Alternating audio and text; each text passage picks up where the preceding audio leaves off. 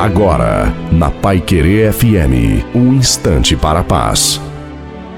Olá, ouvintes da Pai Querer FM 98.9, eu sou o pastor Antônio Silva e eu me pego pensando no trabalho e nas mídias. O trabalho de mídia é um trabalho que, ao mesmo tempo bacana, divertido, é um trabalho perigoso, porque as mídias elas disputam espaço na mente e ela se torna uma voz, uma voz de comando. Se a pessoa não conseguir separar a fantasia da realidade, ela é capturada pela mídia. É necessário que ela separe, mesmo que ela trabalhe com mídia. Em determinado momento, é, identificar as vozes que dá comando, as vozes que dizem para ela fazer determinadas coisas que vai mexer no comportamento dela.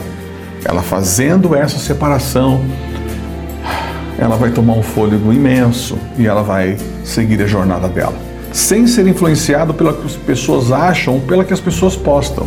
Deus te abençoe, Deus te guarde. Tchau.